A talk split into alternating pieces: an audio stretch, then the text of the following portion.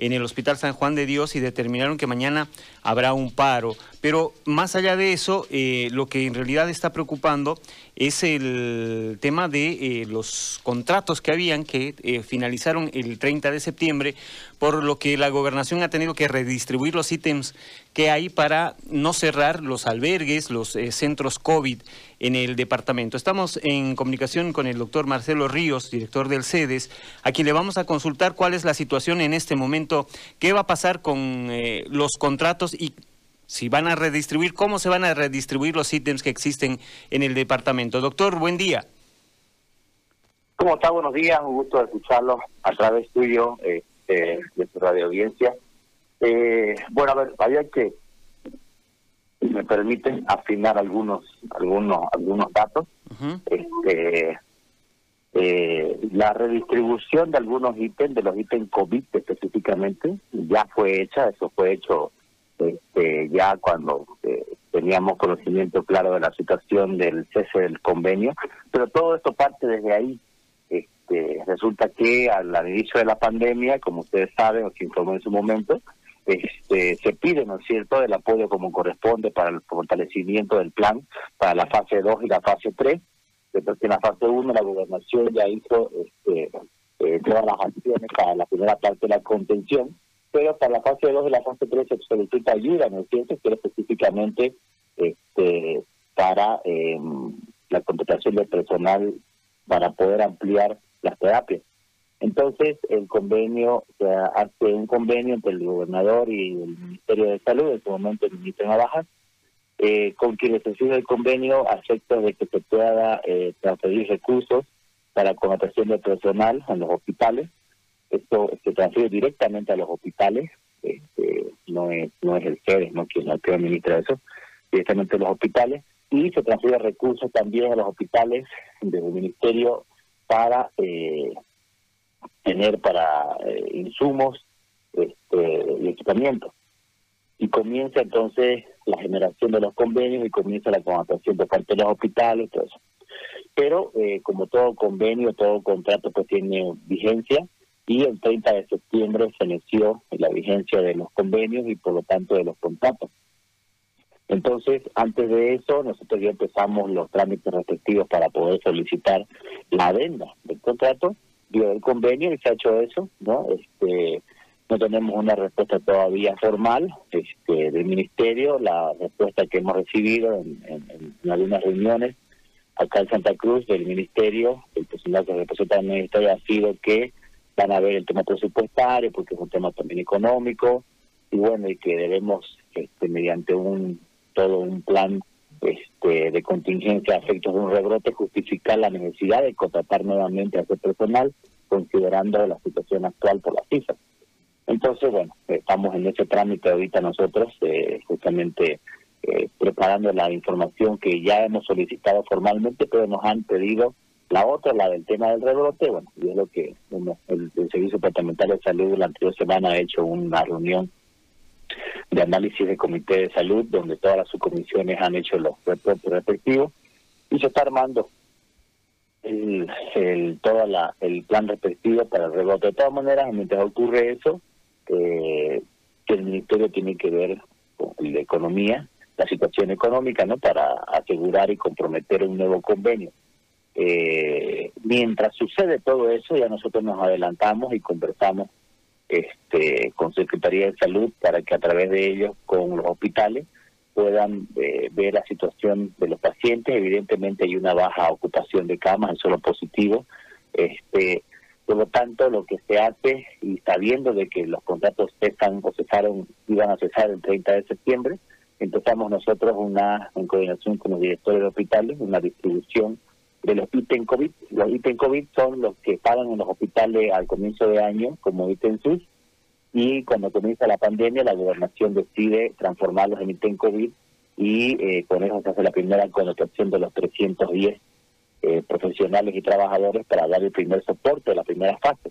Entonces hoy estamos utilizando esa primera fase este, y hemos redistribuido este personal para fortalecer lugares claves para asegurar, ¿no es cierto?, este, adicionar gente en el Domo 1 para apoyar a los que ya están ahí del convenio mundial, del Banco Mundial, asegurar y fortalecer la emergencia del japonés, porque ahí también habían contratos.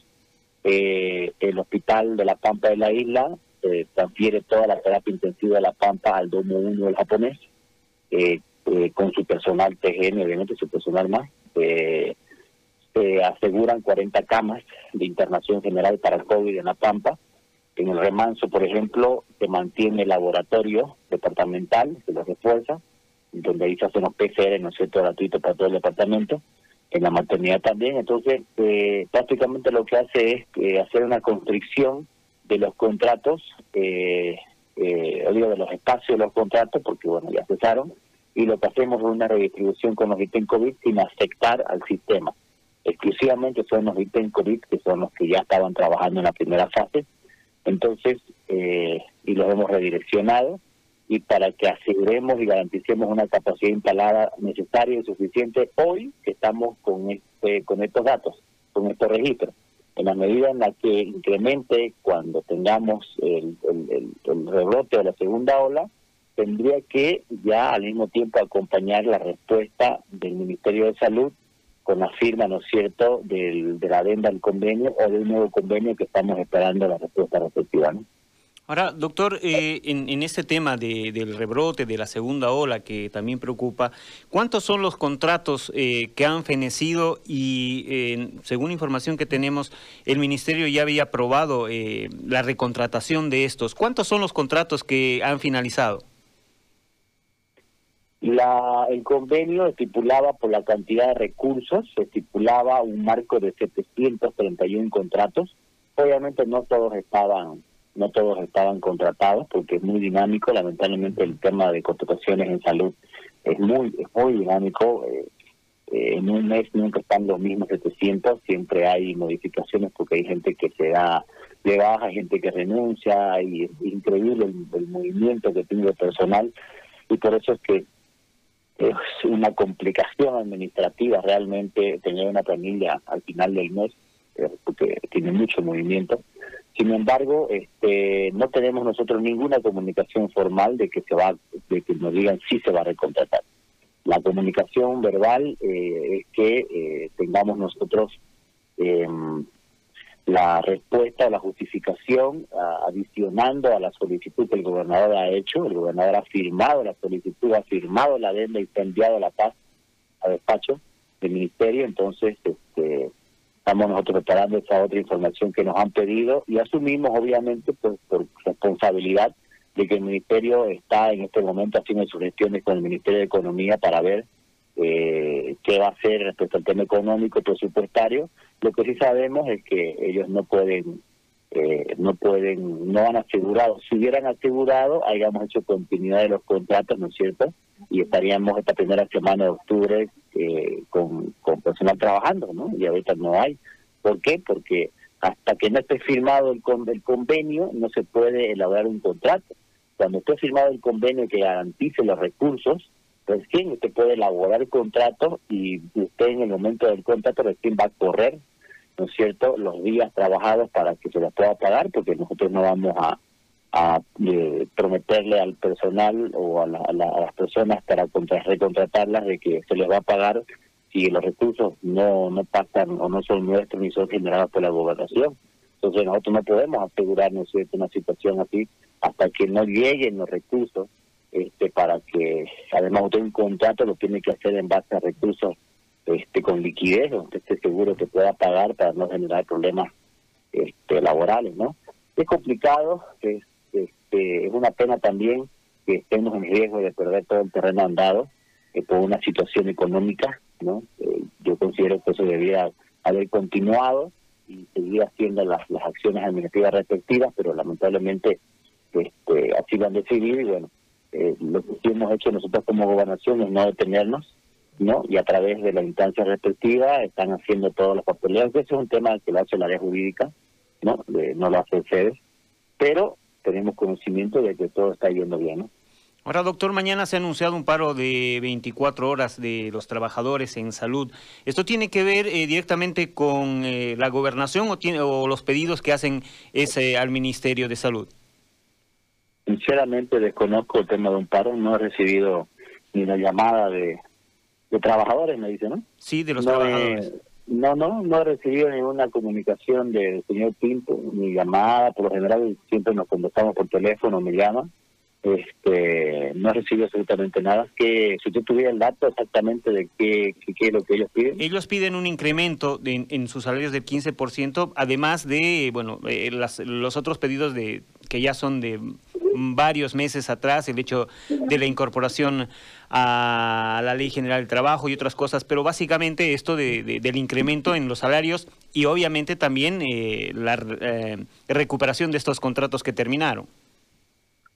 Bueno, creo que todos son temas entonces nacionales, ¿no? Todos son temas ministeriales, porque como le digo, si bien los contratos los eh, los operativizaron cada hospital, ¿no? Cada hospital era responsable de hacer los contratos y lo hicieron, así como de pagar, pero los recursos, la plata, viene transferida del ministerio eh, fruto de un convenio, un convenio que hizo y que pidió el gobernador y que ahora pues lamentablemente ha cesado porque cuestiones administrativas pues le pusieron fecha, ¿no es cierto? Y, nosotros hemos hecho hace un mes atrás, eh, eh, hemos eh, promocionado y se ha promulgado un decreto departamental donde Santa Cruz amplía la situación de emergencia por la pandemia hasta diciembre y en ese mismo entendido a nivel nacional deberían también así entenderlo, ¿no? Pero sin embargo el convenio tiene fecha lamentablemente de vigencia eh, y bueno, ya cesó,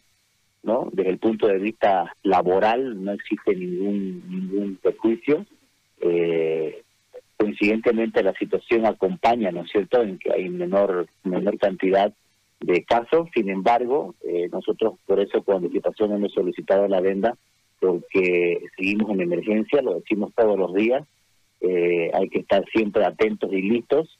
Eh, por eso hemos hecho toda una redistribución pero los otros puntos que usted me acaba pues son, son nacionales, ¿no? El tema de la ley general del trabajo, que creo que es justo y correcto por derecho, eso es una decisión que debe emanar pues del Ministerio de Trabajo, del Ministerio de Economía y de Salud.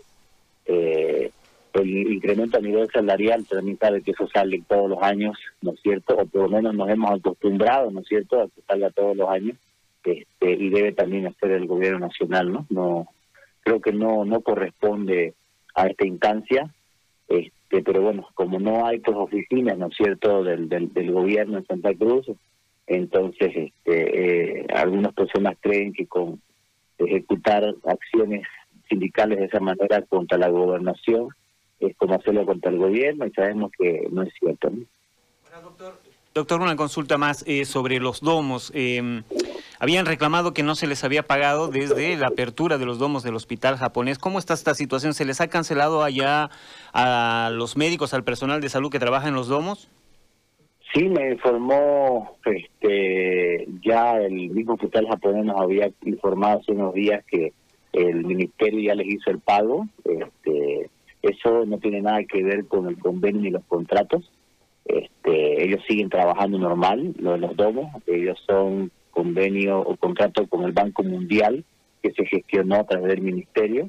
Lamentablemente pusieron muchos requisitos de pago, entonces hasta la anterior semana, por ejemplo, el ministerio ya había hecho el depósito de los sueldos, pero las personas que cobraban eran solamente aquellas que podían cumplir con requisitos que se llama inscripción al CIGET. Entonces, la verdad que el funcionario público pues no está acostumbrado a eso más, eh, pero lamentablemente tienen que hacerlo cada personal tenía que, eh, vía online, inscribirse en una página del Ministerio de Economía donde colocaba todos sus datos, su afiliación, su cuenta bancaria, todo, todo tenía que hacer una afiliación que duraba varios minutos, habilitarse una cuenta especial en CIGE para que pueda ser beneficiario de un pago del Estado, eh, porque son fondos extranjeros, son fondos internacionales, y eh, recién el, el Banco Mundial podría autorizar el pago respectivo ese, ese pequeño gran trámite de estar cada uno de manera individual haciéndolo es que los, los trabajadores y los profesionales no lo hacían todos, pero pues estaban obligados a hacerlo, ¿no? Lamentablemente no se pueden saltar esos pasos que este, los requisitos administrativos burocráticos nacionales exigen, este entonces eh, eso es lo que se les explicaba a ellos, no era como decirle no, y bueno, ellos han ido paulatinamente este, haciendo su inscripción de manera personal y el que se inscribía más rápido, pues cobraba más rápido. Entonces nos han informado de que este, ya a todos se les había hecho el depósito y que en el transcurso de estos días que han ido pasando ya eh, cada uno ha ido recibiendo en base a su inscripción personal que hace cada uno a ese sistema este, de gestión pública para recibir financiamiento externo. ¿no? Doctor Río, lo saluda eh, Gary Áñez. Eh, le hago una, una consulta. Gusto, gusto, de saludarlo, doctor. Eh, le hago una consulta relacionada a la estrategia, porque en realidad eh, lo que nosotros hemos podido averiguar y conversar con algunos profesionales del país y también viendo la información que fluye desde otras partes en relación a la terapéutica que se utiliza y el marco relacionado a la cantidad de días que pueden generar la inmunidad, la IgG, eh, versus la terapéutica que rápidamente ataca los síntomas y no le permite al cuerpo generar IgG. En ese marco, desde, desde, esa, desde ese análisis, eh, hay una posición del de, eh, doctor Flores en, en la ciudad de La Paz que nos ha llamado la atención desde esta perspectiva, segmentarla a la población, él tiene una estadística de más o menos unos 8.000 casos, eh, segmentarla a la población en dos, 40, de 40 años para abajo y de 40 años para arriba, y atacar a los de 40 años para arriba con una terapéutica que le pueda eh, bajar la sintomatología rápidamente para evitar la probable complicación que después eh, termine en el estadio 3 y la parte final de la enfermedad y a los de 40 para abajo permitirles hacer eh, inmunidad. En, este marco, obviamente los detalles técnicos, doctor, yo los voy a obviar porque voy a pecar de ignorancia si se los explico a un médico, ¿no? En, ese marco, este, eh, ¿cuál, ¿cuál es la posición del C de Santa Cruz en relación precisamente a la terapéutica y lograr eh, una, una población con inmunidad? Bien, yo no no no había escuchado este esa esa opción acá. Sí le hemos leído eh, similares estrategias que se han planteado en otros países como en París por ejemplo. Francia en París ellos utilizan una disgregación por áreas área limpia área sucia en la que usted va eh, generando barrios limpios que le llaman ellos donde se ha definido obviamente con la capacidad de testeo impresionante que ellos puedan tener por el tema de recursos económicos para poder asegurar áreas limpias, ¿no? Pero nuevamente falló, lamentablemente, esta estrategia que duró tres meses y ahora otra vez van a volver a la, a la cuarentena por el tema de su segunda ola. Una situación de segmentar la población por edad, eh, desde el punto de vista teórico, pues es genial, ¿no? Porque usted puede asegurar y disminuir en base a la estadística actual eh, y bajar la letalidad considerablemente, ¿no? Eso está clarísimo. Me parece muy, muy, eh, muy lógico pero también es teórico. Eh, ¿Por qué? Y ahorita le digo por qué. Primero, me parece muy lógico, eh, considerando la estadística, ya que el 50 el, el 60, el último reporte es el 60% de la letalidad está orientada a los mayores de 60 años.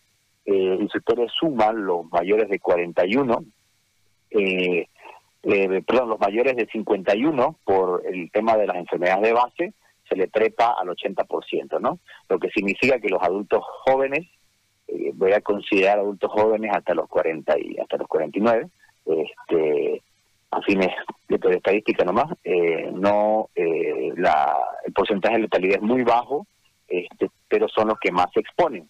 Entonces, hacer aplicarlo por una terapéutica se convierte en algo más de una ruleta rusa, sí, porque eh, la terapéutica que se le da en el periodo sintomático eh, es solamente paliativa, no te asegura la disminución de la aparición de los síntomas. La, la aparición de los síntomas y los signos en diferentes, en diferentes grados, ya sean formas leves, moderadas o críticas, eh, no está supeditada al tratamiento, está supeditada a la carga viral, está supeditada a la condición orgánica y la respuesta inmune de la persona. Entonces, por eso es más una ruleta rusa, más al azar. cuando uno dice, este, porque tomé el dióxido, porque tomé la ivermectina, o porque tomé, me pusieron Dexa, o porque hice esto, tuve menos reacción, no, no tuvo menos sintomatología. La reacción es menor una vez instalada la signosintomatología. Entonces, eh, lo que sí convendría, haciendo un lado la terapéutica, pero agarrando la, idea que, que, propone, como usted dice, el señor Doctor Flores, sería ver la segmentación por edades solamente, solo por edades. Entonces, que salgan solamente aquellos de, que pegan hasta 40, 45 años, por decir, considerando la estadística actual. Pero eso es muy difícil ahora en la práctica por la situación del tejido social, pues no por la situación de actividades. Cuando en la cuarentena este, y restricta igual hubo, ¿no es cierto?, un 2 o 3% de población que se enfermó, que es la primera línea. Entonces, eh, es muy complejo. Eh, existen, sin embargo, eh, aunque ha sido criticada, pero no por el área médica de investigación, sino por el área médica asistencial, porque hay que diferenciar esas áreas médicas para las opiniones.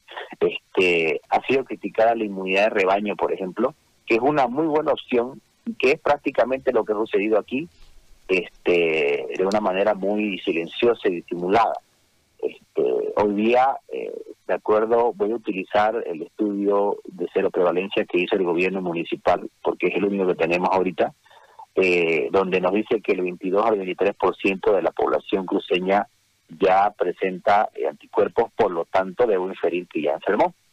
Entonces, este, evidentemente esta cantidad no nos está lejos todavía de una inmunidad de rebaño, pero ya nos permite mostrar de que existe una saturación en el sistema y que por lo tanto esa saturación de personas que ya enfermó no eh, eh, eh, no le ayuda al virus a seguir propagando la enfermedad mediante el sistema respiratorio, pero sí puede aún transmitir la enfermedad mediante el contacto y el transporte del virus a través de las manos contaminadas, de la ropa contaminada.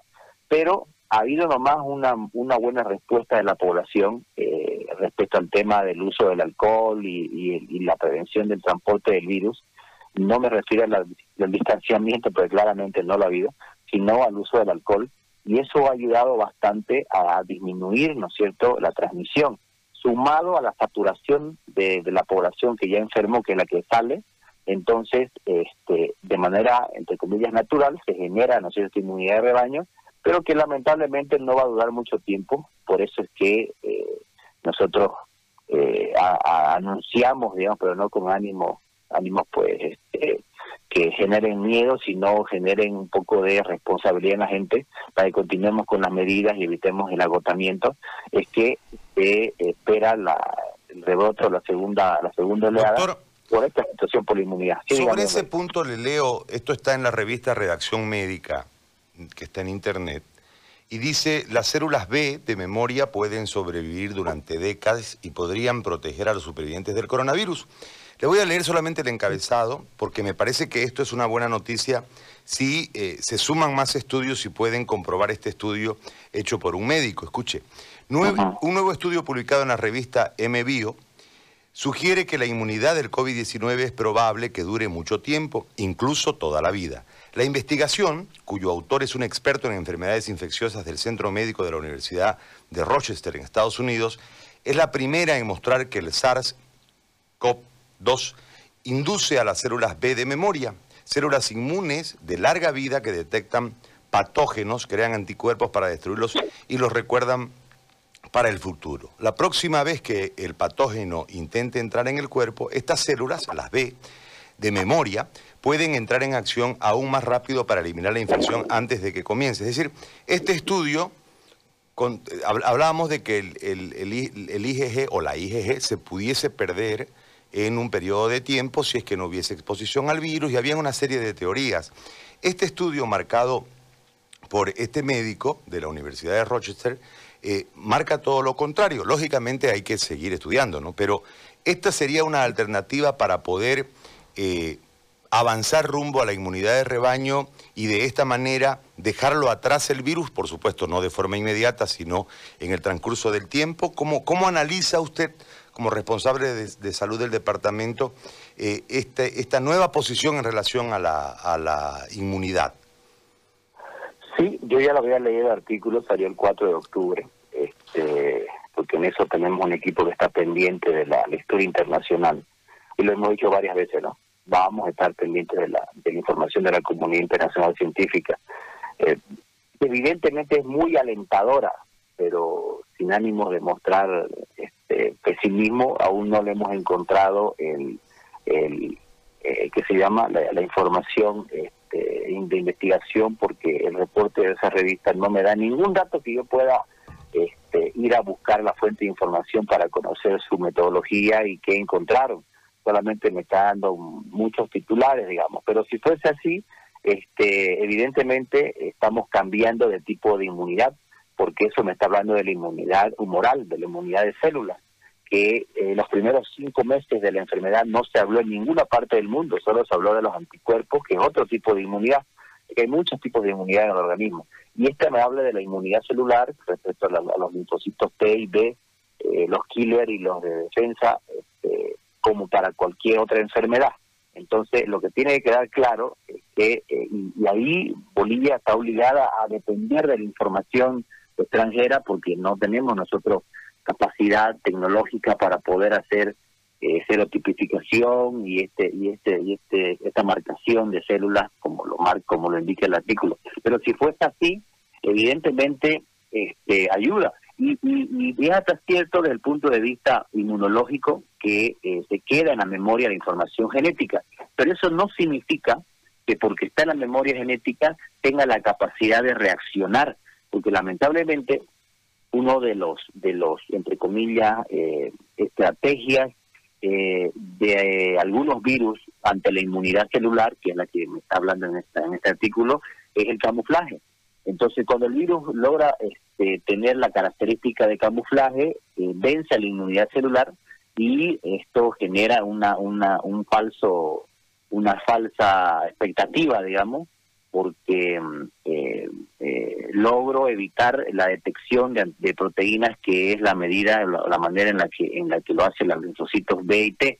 Entonces, y si es así, esto es preocupante porque significa de que tenemos riesgo de falla en la vacuna, ¿no?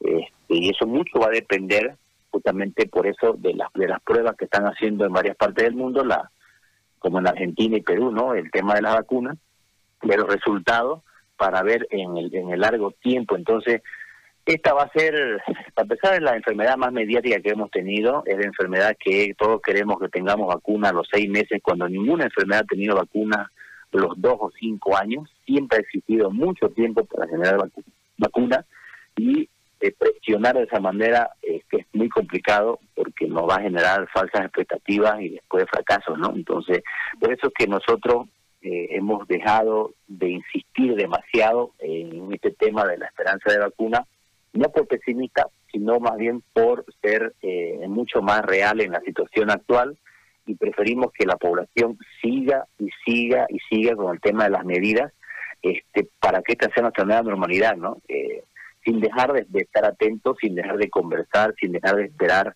que sea una probabilidad este, latente y esperanzadora, ¿no? Doctor, es muy amable como siempre con nosotros, yo le agradezco mucho. bueno, estamos para eso y ustedes por darnos a llevar el mensaje como, como corresponde e insistamos, por favor, insistamos con el tema de las medidas. Eh, hay mucha duda, hay mucha incertidumbre, hay muchas personas que están generando eh, opiniones, ¿no es cierto?, que confunden a la población y yo creo que la mejor manera eh, de que tenemos dudas en el área médica o en áreas que no son médicas, es mejor eh, eh, conversar con nosotros para aclarar las dudas. Eh, nos vemos, todos los días estamos en el COE, pueden ir, ¿no es cierto?, las personas, conversar, dar sus ideas, sus estrategias, que es donde hacen mejor antes de confundir a la población. Le agradezco mucho, doctor, muy amable. El doctor Marcelo Ríos, secretario de Salud del departamento, ha conversado con nosotros, director del CEDES.